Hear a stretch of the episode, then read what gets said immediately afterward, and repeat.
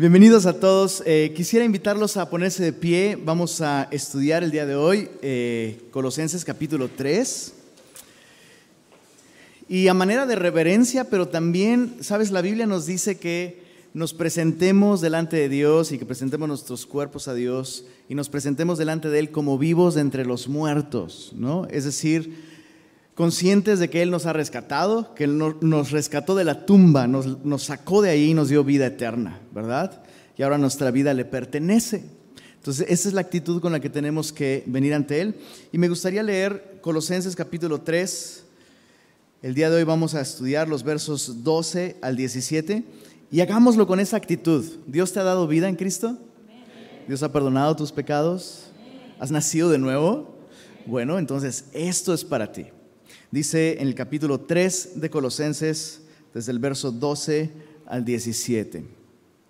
Vestíos pues como escogidos de Dios, santos y amados, de entrañable misericordia, de benignidad, de humildad, de mansedumbre, de paciencia, soportándoos unos a otros y perdonándoos unos a otros si alguno tuviere queja contra otro de la manera que Cristo os perdonó, así también hacedlo vosotros. Y sobre todas estas cosas, vestíos de, de, amor, que es el vínculo perfecto. Y la paz de Dios gobierne en vuestros corazones, a la que asimismo fuisteis llamados en un solo cuerpo, y sed agradecidos la palabra de Cristo more en abundancia en vosotros, enseñándoos y exhortándoos unos a otros en toda sabiduría, cantando con gracia en vuestros corazones al Señor, con salmos e himnos y cánticos espirituales. Y todo lo que hacéis, sea de palabra o de hecho, hacedlo todo en el nombre del Señor Jesús, dando gracias a Dios Padre por medio de Él. Señor, gracias por el precioso regalo de tu palabra. El día de hoy queremos una vez más pedir de tu ayuda, pedir de tu espíritu para poder entender, recibir, pero sobre todo poder aplicar el consejo de tu palabra. Señor, sabemos que tú tienes esa buena costumbre, Señor, de bendecir a personas que no lo merecen. Así que el día de hoy te rogamos, Señor, bendice a tu iglesia con el regalo de tu palabra y háblanos a cada uno de nosotros, Señor. Lo pedimos en el nombre de Jesús. Amén, amén. Puedes tomar tu lugar. Pablo ha descrito en los primeros capítulos de Colosenses quién es Jesús. Y esos primeros capítulos han sido capítulos completamente doctrinales, ¿verdad? Pablo nos ha llevado a alturas impresionantes de la doctrina, de la suficiencia de Cristo. Ha presentado a Jesús como eso, como, como el soberano y eh, excelso y glorificado Señor de todas las cosas, y Él es suficiente. Pero ahora en el capítulo 3, Pablo ha, dejado la doctrina y ha pasado a la práctica. Y chicos, eh, tal vez es una observación muy obvia, pero quiero hacerla eh, de todas formas. Lo que creemos debe determinar cómo vivimos. Es más, lo que creemos determina cómo vivimos. Así que, mucho ojo, a partir del capítulo 3, realmente no vemos, ¿cómo decirlo? una descripción práctica de cómo volverse cristiano, sino eh, en el capítulo 3 se describe el resultado práctico y natural de creer los capítulos 1 y 2. Si hemos creído en Cristo, si creemos que Él es suficiente, que Él es Dios hecho carne, que Él pagó nuestros pecados en la cruz por gracia, y si hemos puesto nuestra confianza en Él, el resultado natural va a ser el capítulo 3 eh, y 4. Ahora, la semana pasada vimos en los versos anteriores a la porción que leímos el día de hoy, eh, vimos con el pastor Fermín este eh, aspecto práctico del cristianismo que, tiene que, tiene una connotación negativa. Déjame explicarme. vimos que Pablo nos llama como cristianos a hacer morir lo terrenal en nosotros. Y Pablo usa la analogía de la vestimenta, ¿no? Dice, despójate del viejo hombre, haciendo morir lo terrenal. Entonces, a eso me refiero con los aspectos negativos de la práctica cristiana. Hay cosas que no deben formar parte de nuestro estilo de vida. Si hemos confiado en Cristo, hay cosas que tú y yo debemos de despojarnos de ellas, no debemos vestirnos de ellas. Pero, ¿sabes? El aspecto negativo de la práctica cristiana es solo una, parte. Yo me atrevería a decir que ni siquiera es la mitad de la vida cristiana. Y cometemos un grave error en definir el cristianismo solamente por los negativos. ¿no? Eh, y es algo que hacemos mucho. Por ejemplo, solemos decir, completa la frase, solemos decir, un cristiano es una persona que, y normalmente terminamos la frase con algún negativo, ¿verdad? Un cristiano no toma, un cristiano no fuma, un cristiano pues, no hace nada prácticamente, ¿no? No le echa azúcar a su café, ah, no asa carne con asador de gas, sino de carbón, ah, no sé. Eh, nos gusta definir la vida cristiana por lo que no hace un cristiano. Pero sabes que eso es insuficiente. Eso es insuficiente. De hecho, Cristo mismo no se definió por los negativos, se definió por los positivos. Porque esto es así. Eh, Jesús no dijo, no soy tinieblas. Jesús dijo, soy la luz. Jesús no dijo, no soy la mentira. Jesús dijo, soy la verdad. Y de la misma manera, Pablo ahora va a invitarnos a reconocer los aspectos positivos de la práctica cristiana. En otras palabras, cómo sí luce un cristiano. Y esto es tan, o sea, es tan útil. Es como incluso cuando una persona se extravía, una de las primeras preguntas que las autoridades te hacen es, ¿cómo iba vestido? Porque claro, imagina buscar a alguien en una multitud, ¿no? Eh, y tú dices, bueno, eh, no va vestido de blanco, no va vestido de verde, ¿no?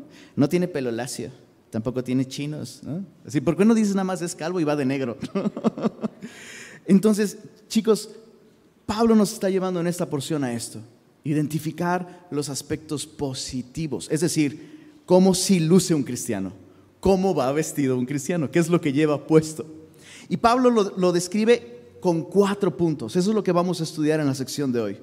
Número uno, un cristiano está vestido de la gracia de Dios. Versos 12 al 14. Un cristiano está vestido de la gracia.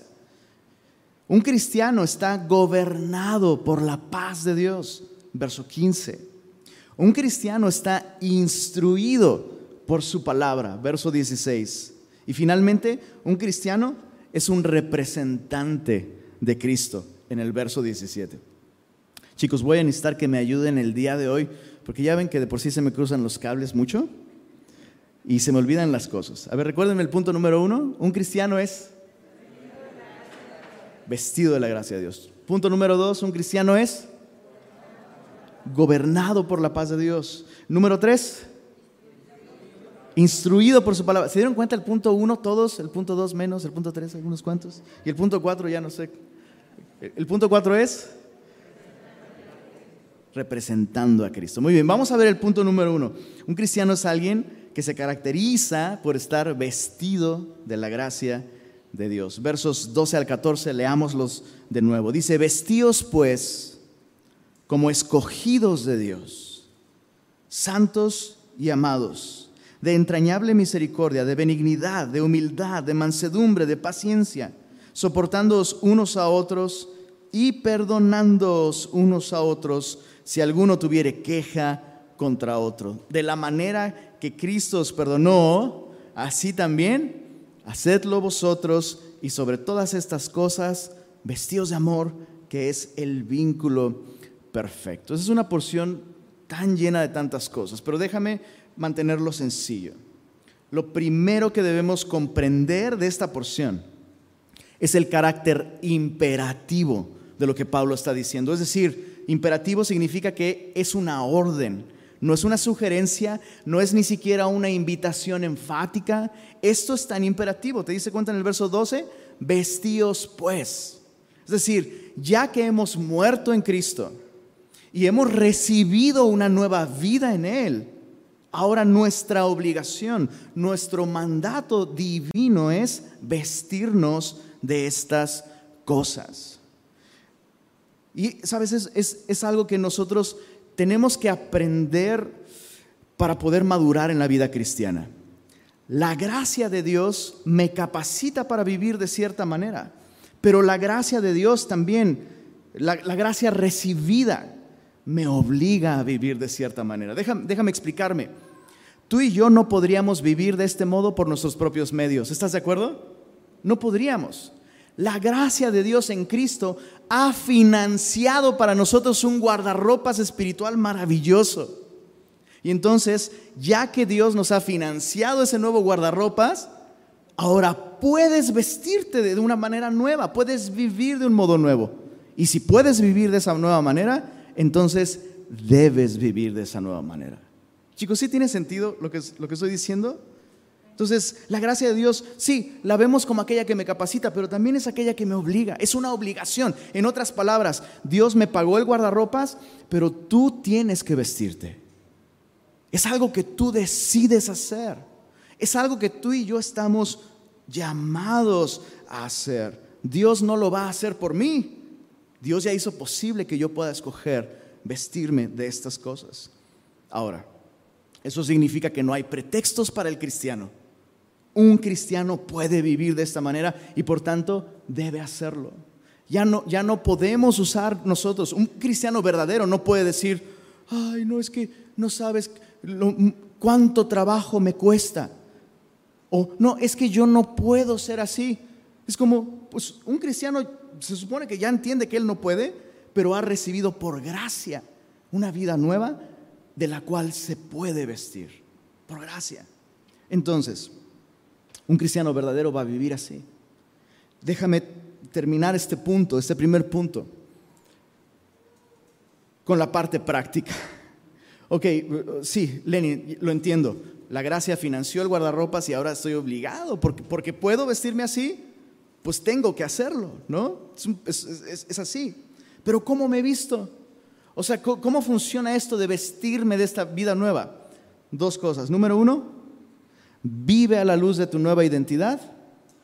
Y número dos, modélala a los demás. O sea, de nada sirve que nosotros nos la creamos que tenemos una nueva identidad en Cristo si nadie más la nota, ¿no? Entonces, número uno, vive a la luz de tu, nueva identidad. Observa en el verso 12, ¿cuál es tu identidad? En, en el verso 12 y en el verso 13. Solo voy a leer un, par de cosas. Dice, vestidos pues, número uno, como escogidos de Dios eso es parte de tu identidad. Esto es lo que tú eres ahora en Cristo. Alguien a quien Dios escogió. Tú no lo escogiste a Él. Tú respondiste a su invitación de una relación con Él, pero Él te escogió. Él se fijó en ti. ¿Puedes creerlo? Se fijó en ti y te escogió antes de que tuvieras méritos o virtudes. Te escogió a pesar. Me escogió a pesar de quien yo era. Entonces yo ya no tengo que luchar para ganar el favor de Dios porque lo recibí por gracia, Él me escogió. Número dos, dice aquí santo, vestidos como escogidos de Dios, santos, lo cual significa apartados. Santo significa sencillamente eso, alguien apartado de y apartado para.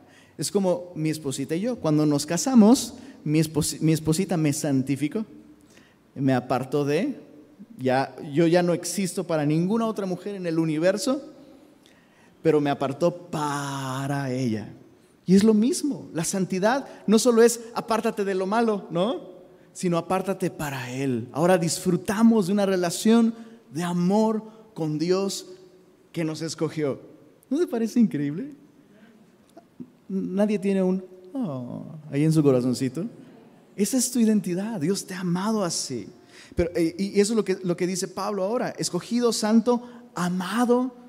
esto es algo que tú ya eres. Dios te amó desde antes de la fundación del mundo.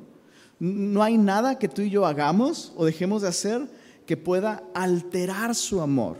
Ya hemos hablado de esto. Nuestra conducta puede afectar nuestra capacidad de disfrutar su amor, pero su amor es el mismo, es constante, no cambia. Dios no te ama más el día de hoy que, el día de hoy que sí me congregué y no lo vi en línea, Dios me ama más. No, Dios te ama igual. Entonces vístete de esto. Y finalmente, en el verso 13 dice de la manera que Cristo os perdonó. Entonces, esta es nuestra identidad. Escogidos, santos, amados, perdonados. Dios ha sido tan bueno con nosotros, ¿verdad? Bueno, pero ahora eh, eh, todas, todas estas, eh, todos estos aspectos de nuestra identidad son, digámoslo así, entre, entre Dios y nosotros, ¿verdad? Tú me escogiste, Señor, tú me amaste, tú me santificaste, tú me perdonaste. Pero ahora tenemos que modelar estas cosas. O sea, si, si yo soy todo esto en Cristo, se tiene que notar, ¿no? Y, cuando hablo de modelar, literalmente quiero que pienses en una pasarela, ¿no? ¿Qué es lo que hace una persona en una pasarela? Pues literalmente modela, modela las prendas. ¿Y cómo te lo explico, no? No es como, ay, no, qué pena. O sea, quiero, que, quiero lucir esto, quiero que lo vean. ¿Cómo modelamos estas cosas? Eso es muy interesante. Mira, en el verso 12, después de decir que somos escogidos, santos y amados, ahora Pablo menciona cosas que solo pueden verse en nuestra relación con nuestros semejantes. Dice, de entrañable misericordia, de benignidad de humildad, de mansedumbre, de paciencia, eh, que significa soportar bajo peso. Paciencia significa eso, soportar debajo de peso. Entonces te das cuenta cómo todas estas cosas tienen que ver con nuestra relación con otros. O sea, entrañable misericordia. Eh, eh, eso significa misericordia desde las entrañas. En la cultura griega, nuestras emociones más genuinas y nuestras virtudes eh, más genuinas eh, no provenían del corazón, sino de las entrañas. ¿Te imaginas una tarjeta este, romántica en aquellos, en aquellos tiempos? Te amo con todas mis entrañas, mi amor. Me caes en el hígado. Eh, sería algo bueno en ese tiempo, ¿no? Porque es una parte muy profunda. Hasta ahí te tengo. Y Pablo dice esto, o sea, no, no es algo que se finge, no dice actúen como si fueran de entrañable misericordia, sino realmente permitan que esta identidad en Cristo les lleve a tener misericordia de, otros desde las entrañas. Eh, benignidad, que nos habla de pensar hacerle el bien activamente a otras personas. Y, y esto nos lleva a servirnos de modos prácticos unos a otros.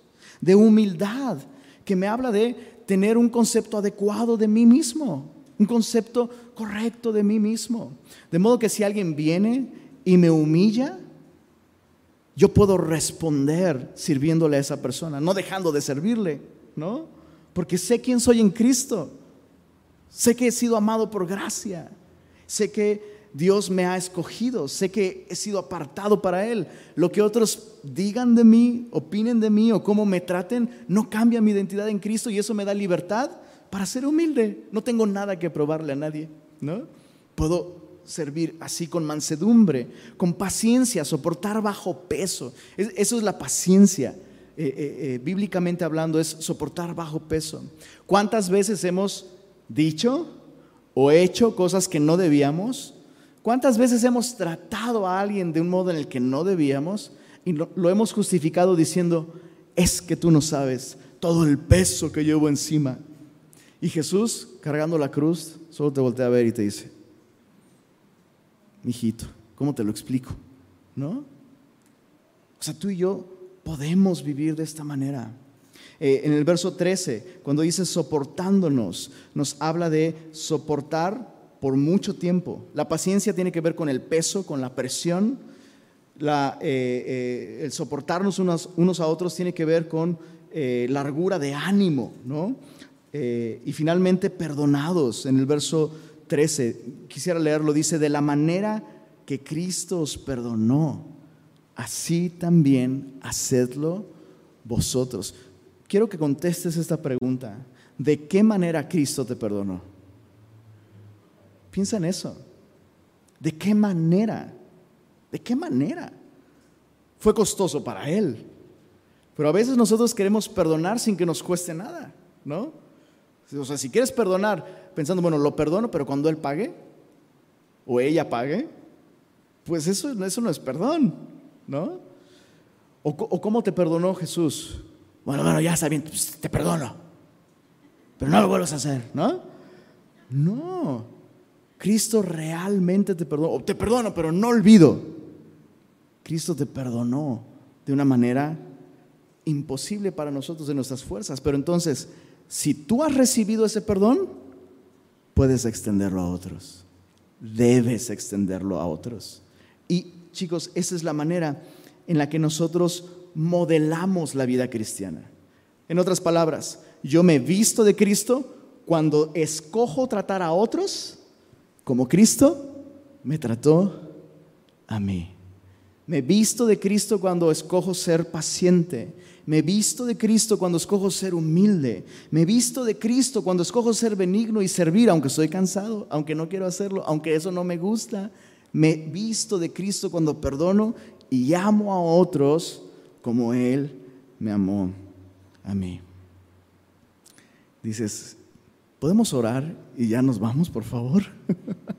como que eso es suficiente, pero no. Dijera eh, Raúl Velasco. Híjoles, necesitamos más jóvenes en esta iglesia. Ah, todo mal. Aún hay más, para los que no lo saben, ahí lo buscan. Aún hay más. Ese fue el primer punto. Un cristiano se viste de su gracia. Número dos, recuérdenme. Gobernado por su paz. Un cristiano es alguien que está gobernado por la paz de Dios. Dice el verso 15. Y la paz de Dios gobierne en vuestros corazones a la que asimismo fuisteis llamados. Leamos esto en voz alta. En un solo cuerpo. Y sed agradecidos. Hay algo muy interesante con esta palabra, gobernados, ¿no? Que la paz de Dios gobierne en sus corazones. Creo que es muy claro lo que significa gobernar. Pero Pablo está usando una palabra que más bien está asociada, eh, más que con la autoridad civil, está asociada con la autoridad deportiva. De hecho, ese es un término que eh, solía usarse muy frecuentemente para referirse a estos jueces en los juegos o, en las competencias atléticas, en las que eh, el juez tiene la encomienda de calificar a los contendientes y asegurarse que están literalmente ¿no? contendiendo según las reglas. Entonces el juez podía determinar, oye, esta persona no está jugando según las reglas y entonces queda descalificada. O, por ejemplo, en, el caso de alguna, no sé, alguna carrera en donde dices, híjole, es que como que llegaron, se parece mucho, como que los dos llegaron al mismo tiempo y el juez tenía la autoridad de decir, no, no, pero el que llegó primero fue este. Entonces, em, lo que Pablo está diciendo aquí cuando habla de ser gobernados por su paz, literalmente significa que permitamos que la paz de Dios, la paz de Dios, juzgue nuestro estilo de vida. ¿Esto es, te sorprende? Casi siempre pensamos en la paz de Dios como, no sé, Dalai, ¿no? Como aquella cosa que Dios envía como una sensación cálida y que me da tranquilidad y me relajo, ¿no? Y Pablo está pensando más bien en, tú debes de permitir que Dios, por medio de su paz, te descalifique o te diga, vas por buen camino. Esa es la manera en la que un cristiano debe de vestirse. Ahora, quiero, quiero aclarar algo. Hemos llevado este concepto de me da paz o no me da paz a extremos que no son muy sanos, ¿no? ¿A qué me refiero? A que paz en el corazón por sí sola no siempre es la paz de Dios. ¿Escuchaste? paz en el corazón por sí sola no significa que la paz de Dios está gobernando eh, en tu corazón. Déjame ponerte un ejemplo. El profeta Jonás.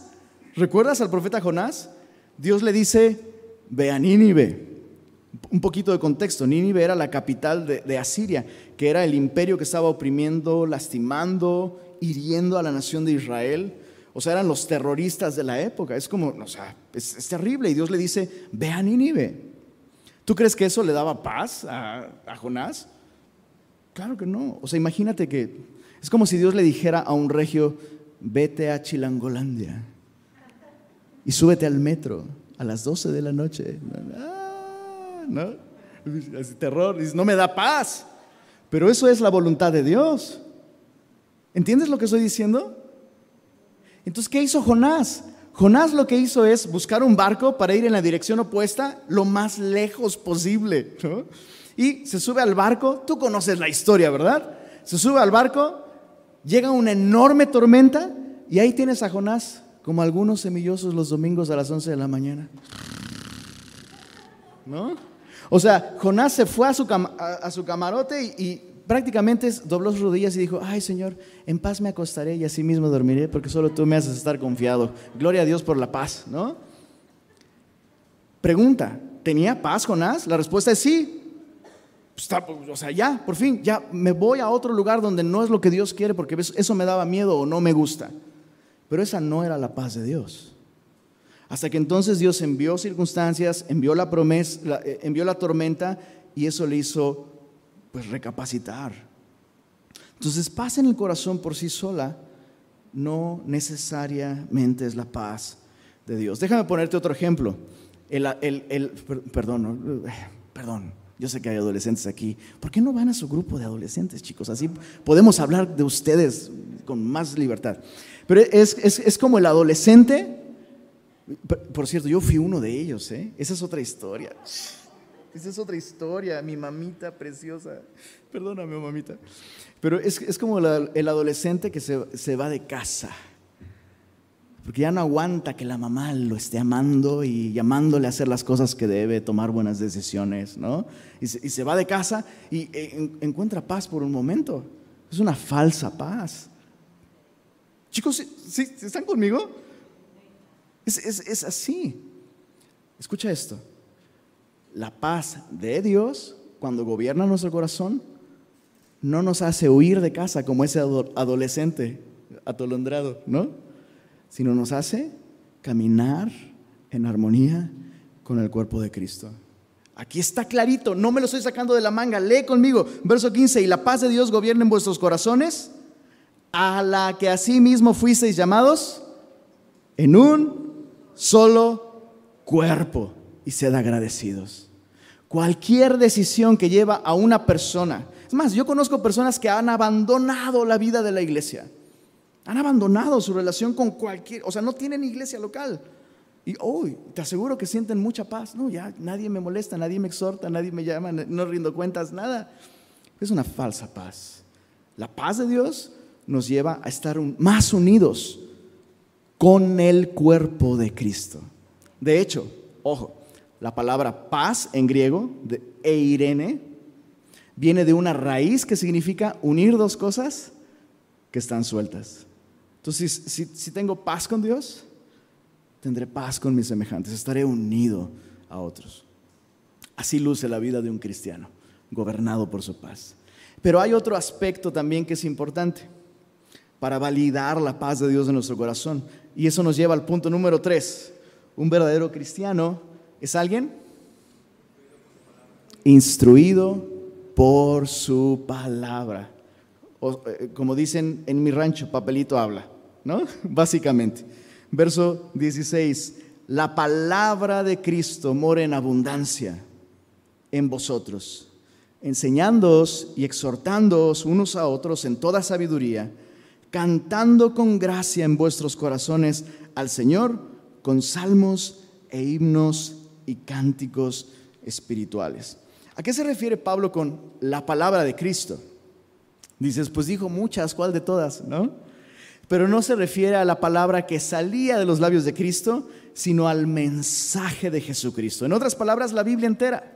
Porque la Biblia entera me, presenta a Jesucristo como el Salvador. La Biblia entera contiene la palabra de Cristo, el mensaje del Evangelio. Entonces, Pablo está diciendo aquí que la totalidad de la enseñanza cristiana debe encontrar en mi corazón una habitación permanente. Chicos, ese es un punto en el que vamos a quedarnos un momentito, porque eso es importante. Eso es muy, muy importante. La enseñanza cristiana no es una enseñanza inspiradora a la que tú y yo debemos darle lugar en nuestra vida las mañanas cinco minutos, los miércoles a las siete de la noche una hora y los domingos otra hora. La totalidad del Evangelio debe literalmente inundar todo nuestro ser. O sea, quiero que pienses en eso por un momento. Pablo no solo dice que la palabra de Cristo debe de morar en nosotros, lo cual nos habla de una habitación permanente, pero incluso nos dice que debe de morar en nosotros abundantemente o en abundancia. Y, piensa esto, o sea, tú vives en tu casa, ¿cierto? Bueno, eso espero. Vives en tu casa. Pero ¿qué significa vivir en tu casa en abundancia? Yo, pienso como que la pandemia nos da una buena idea, ¿no? Antes vivía en mi casa, pero desde la pandemia moro abundantemente en mi casa, ¿no? O sea, descubriste cada, llenaste cada rincón, ¿no? Descubriste, o sea, tenías acceso a todo, lo cuidabas todo, lo conocías todo, lo veías todo, ¿no? Porque pues era todo lo que había, ¿no? Y Pablo está diciendo eso. O sea, la palabra, el mensaje del Evangelio no, solo debe estar permanentemente en tu corazón, sino llenarlo todo. Cada rincón, cada rincón debe tener la presencia del mensaje del Evangelio. Y por eso es que hacemos tanto énfasis, ¿verdad? Eh, en estas maneras prácticas que nos permiten cumplir con este llamado. Devocionales diarios, discipulados, ¿no? o sea, simplemente esto, lo que estamos haciendo justo ahora. Todas esas son maneras en las que llenamos nuestro corazón de su palabra. Pero quiero que observes algo interesante aquí. Leamos de nuevo el verso 16, por favor. La palabra de Cristo mora en abundancia en vosotros, enseñándoos y exhortándoos. ¿Qué dice ahí, perdón? Unos a otros y aún más importante, después dice, en toda sabiduría. En otras palabras, el ministerio de enseñanza de la palabra de Dios no se limita al púlpito. Voy a decirlo de nuevo. El ministerio de enseñanza de la palabra de Dios no está limitado al púlpito y a los pastores. Es responsabilidad, escucha esto, es responsabilidad de todo cristiano equiparse en la palabra de Dios, de modo que esté listo para poder servir a otros hermanos y guiarles en toda la sabiduría del Evangelio. Es así. Ahora, esto es muy significativo en esta carta porque recuerda que los colosenses estaban enfrentando esta herejía, ¿recuerdas? Eh, eh, que incluía este aspecto gnóstico. Y los gnósticos decían, solo algunos cuantos inspirados o iluminados tienen acceso a las profundidades y a la plenitud de la sabiduría. Y lo que Pablo está diciendo aquí en el verso 16 es increíble. Pablo, está afirmando aquí algo asombroso. Número uno, todo cristiano, todo cristiano genuino tiene acceso a toda la sabiduría de Dios en Cristo. Cada uno de nosotros que hemos confiado en Jesús tenemos acceso a toda la sabiduría. Eh, entonces, con esto quiero decir algo. Realmente, realmente no necesitas a un esperar hasta que un pastor venga y te explique un versículo para que tú puedas tener una relación con Dios por medio de su palabra. Y ya hemos hablado de esto, ¿verdad? La Biblia nos dice que Cristo mismo, a Cristo le plació darnos un ministerio de enseñanza y es una gran bendición. La semana pasada que, escuchaba, que yo escuchaba a mi pastor, era como, wow, qué hermoso don de enseñanza le ha dado Dios a mi pastor. Eso nos bendice, pero eso no me exenta a mí, de manera personal, a buscar a Dios a través de su palabra. Y yo quiero animarte a que hagas esto, porque tal vez no esperas a que llegue un pastor, pero solo, solo como, eso es es como una pregunta que sería bueno que contestaras honestamente. ¿Cuánto tiempo pasas con la Biblia de manera personal, tú y el Señor? O sea, sí, disipúlate, por favor, no dejes de congregarte, me encanta pasar tiempo junto contigo y juntos descubrir la palabra de Dios, pero ¿cuánto tiempo pasas tú y el Señor con la Biblia abierta como un intermediario entre Él y tú? Como un medio para conocerle. Sin ningún otro libro, sin un podcast, sin un video, sin... La Biblia el Espíritu Santo y tú. De manera sencilla, venir al Señor, leer su palabra, sin intentar encontrar el hilo negro, sino encontrar las manos que fueron perforadas por ti, su presencia, su amor. ¿Cuánto tiempo pasas realmente tú con el Señor? No solo con el libro, con el Señor, la Biblia abierta. Es, es tu privilegio. Aún un cristiano de cinco minutos tiene acceso a la revelación de Dios. Puede comprender quién es su creador, quién es su salvador y quién es Él. Entonces, todo cristiano tiene acceso, gracias a la obra de Cristo, a la sabiduría de su palabra. Segundo lugar, todo cristiano tiene la responsabilidad personal de llenarse de la palabra para poder enseñar y exhortar a otros cristianos, ojo, con toda sabiduría. He descubierto algo interesante. Dentro de la comunidad cristiana se es muy precavido, muy cauto, se aplica mucho discernimiento cuando la comunidad cristiana se expone a la enseñanza desde un púlpito, ¿no? O sea, todo el mundo, no, yo busco sana doctrina, yo busco sana doctrina. Y ahí, está, ahí estamos, nos volvemos catadores de predicadores, catadores de mensajes, ¿no? Eh, ya empezamos mal. Dijo, dijo primera de reyes cuando es primero de reyes.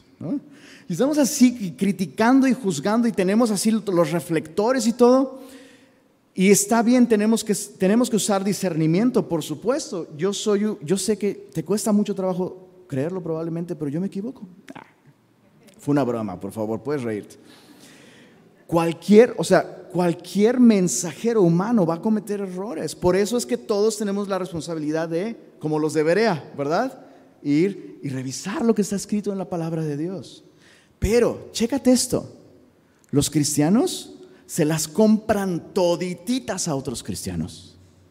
O sea, como que quitas un púlpito y no, pues es que fulanito me dijo esto. ¿Y sabes qué es increíble? Que eh, es posible dar los peores consejos y las peores exhortaciones con versículo y todo. O sea, es posible mal trazar la palabra de Dios y mal aconsejarnos unos a otros. Y mucho daño. Te lo está diciendo alguien que, o sea, Podría, podría, pasar todo el día dándote ejemplos de consejos que he escuchado que otros cristianos han recibido de sus compañeros de milicia, de otros hermanos en Cristo, y son consejos terribles, terribles. Ten temor de Dios cuando des un consejo a otra persona, por favor. Y prepárate, prepárate. No puedes depender de tu experiencia, de tu propia prudencia. Pues, a mí me funcionó. Pues yo pienso que, pues eh, yo te sugiero que, pues yo no sé, pero creo que la Biblia dice, déjame sugerirte algo. Antes de aconsejar cualquier cosa o exhortar de cualquier forma a otro cristiano, pasa tiempo con tu Biblia abierta, ora, busca al Señor y asegúrate de estar aconsejando, no solo bíblicamente, Chicos, hasta el diablo aconsejó a Jesús bíblicamente. ¿Están conmigo? Hasta el diablo aconsejó a Jesús bíblicamente. Pues de aquí, al fin escrito está. Muchos cristianos aconsejan así. Muchos. Entonces no solo tenemos que aconsejar bíblicamente, sino con toda sabiduría. Ten cuidado, es, una, es un privilegio al que todos tenemos acceso, pero es una enorme responsabilidad enorme. Un cristiano luce así. Un cristiano es alguien que está tan lleno de la palabra de Dios, que está capacitado por la palabra de Dios para poder ayudar a otro cristiano a advertir el peligro, a evitar el error y a caminar hacia la dirección que Dios quiere. Bueno, recapitulando, vamos a cerrar con el último punto. El primer punto, un cristiano es alguien vestido de su gracia viviendo su identidad, pero modelándola. Punto número dos, un cristiano es alguien gobernado por su paz, que no nos habla de una emoción, sino de algo objetivo. Dios juzga la manera en la que estamos corriendo la carrera y nos descalifica o nos dice, hey, bien hecho. ¿no? Punto número tres, un cristiano es alguien instruido en su palabra. Entonces es alguien que estudia, es alguien que busca conocer a Dios y permite que el, mensaje del Evangelio llene su vida y esto lo capacita para servir a otros. Y número cuatro, es el último punto, es un representante de Cristo. Mira en el verso, verso 17, y todo lo que hacéis, sea de palabra o de hecho, hacedlo todo en el nombre del Señor Jesús, dando gracias a Dios Padre por medio de Él. Yo tengo muy grabado en la memoria la costumbre de mi bisabuelita y de, mi abuelita cada vez que tomaban medicamentos. Que, por cierto, como que llega una edad en la que es, se vuelve como, como el deporte, ¿no? Bueno, yo corro, bueno, yo, yo este, hago ejercicio, yo salto la cuerda, bueno, yo tomo Riopan, tomo, este, ¿no? Y recuerdo que mi bisabuelita y mi abuelita, así, abrían su frasco de pastillas, sacaban la pastilla y decían, nombre sea de Dios. ¿Ah? Que eh, básicamente era, en nombre sea de Dios, ¿no? Y, luego ves como esa actitud para otras cosas, ¿no? Ahí tienes al cuate rascando el billete de, lotería, nombre sea de Dios, ¿no? Y, suena como un mantra, ¿no? Como para que, como bendices el acto, ¿no? Tú nada más di nombre sea de Dios y ya va a funcionar el tratamiento y vas a sacar la lotería, ¿no? O vas a invitar a la chava a, tomar un café, nombre sea Dios, nombre sea Dios, ¿no? Es como para echar la buena suerte, ¿no? Muchos cristianos desafortunadamente lo tratan así, mira, todo lo que hagas hazlo en el nombre de Dios y vas, te va a ir súper bien, no sé qué. No es lo que Pablo está diciendo aquí. Pablo no está hablando en un lenguaje supersticioso, sino en un lenguaje de embajaduría. ¿Existe esa palabra? ¿No existe? ¿Embajaduría? ¿Pero se entiende? Pues ya sabes que el lenguaje siempre está cambiando, entonces es, griego, es regio, es todo, ¿no? Eh, traducción Lenin habla hoy. Entonces no se está refiriendo a otra cosa más que a un embajador, alguien que ha sido enviado en representación de alguien y por lo tanto esa persona va en nombre de esa persona. Entonces Pablo está diciendo aquí, fíjate, y tiene mucho sentido, ¿verdad? Si alguien está vestido de Cristo, esa persona está representando, a Cristo. Por tanto, un cristiano debe vivir todos los aspectos de su vida consciente de que está siendo un embajador, un representante, una referencia ante el mundo de quién es Jesús. Y Pablo dice aquí, debes hacer todo con esta actitud de un embajador. Te vean o no, Eres un embajador a cada segundo, a cada latido de tu corazón, cada minuto de tu tiempo te ha sido dado para que tú representes a Cristo vistiéndote de Él. En todo, en, tu matrimonio, en tu soltería, en tu paternidad, en tu trabajo, si eres empleado, si eres dueño, estás invitado a vestirte de Cristo y representarlo en todos esos distintos contextos. De hecho, eso es interesante. Es justo lo que vamos a ver a partir de la próxima semana. Cómo representar a Cristo en mi matrimonio, cómo representar a Cristo en mi soltería, o como hijo de familia, o como padre, o como trabajador, o como dueño. Eh, pero prácticamente Pablo está diciendo, hey, o sea, un verdadero cristiano representa a Cristo en todos los aspectos de su vida. El día de ayer, bueno, no, mejor dicho, el día de hoy, mi pastor estuvo acá en la ciudad de Monterrey. Este, vino a dar un concierto como, como invitado de una banda local, La Flor de Lingo. Muestra respeto. ¿Si hay fans de La Flor de Lingo por acá? Ah, más o menos. Les falta barrio. ¿Qué pasó? Barrio antiguo, por cierto, ¿no? Porque estuvimos en la tumba, mi pastora y yo. E, es un lugar que así se llama, no, no, no, no creas que. ¿En qué cosas andan metidos estos? lo invitaron a, participar en un concierto y pues, ¿qué esperabas, no? Ahora agarra el micro y ¿qué esperabas? Dice, mi pastor, solo de Cristo están llenas mis palabras. Dios le dio mucha gracia, mucho de nuevo, y pudo literalmente predicar a Cristo en ese lugar. Y la gente estaba así. ¿No? Pero hubo, un momento en el que mi pastor dijo algo muy interesante. Dijo, o sea, eh, ¿me tienen más miedo ahora porque soy cristiano que antes? Como si yo tuviera poderes mágicos y no sé qué. Y este, a la gente le causó mucha gracia porque eso es cierto. Y dijo, hey, o sea, yo no vengo a manipularte, no vengo a nada. O sea, te, tengo que dar testimonio de lo que Cristo ha hecho en mi vida. Y luego dijo algo brutal. Dijo, y, o sea, me, encantaría poder transmitirlo, eh, transmitir el feeling, se me pone la piel de gallina. Pero así los volteó a ver a toda la gente y tú me conocías cómo era. Tú, sabes, tú sabes quién era yo. Y la gente así. ¿Sabes que nadie podía debatir, rebatir su testimonio? Porque la gente tiene muy, tiene muy claro quién era mi pastor y se ha vuelto igual de evidente quién es ahora en Cristo.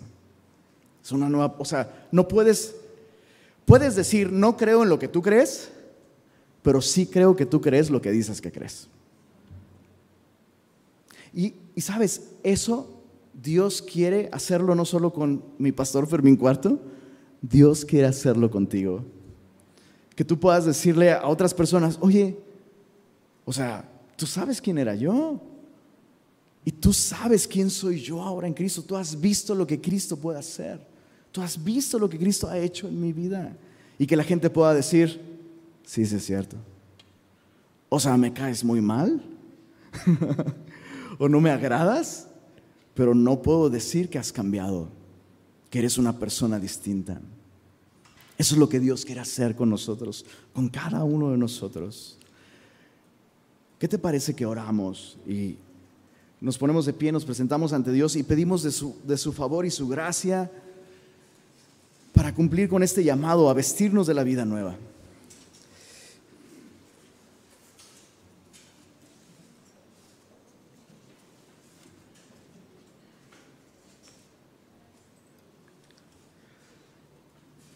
Señor, ¿eres tú el que ha pagado un precio para rescatarnos de nuestros pecados, rescatarnos de nuestra naturaleza pecaminosa?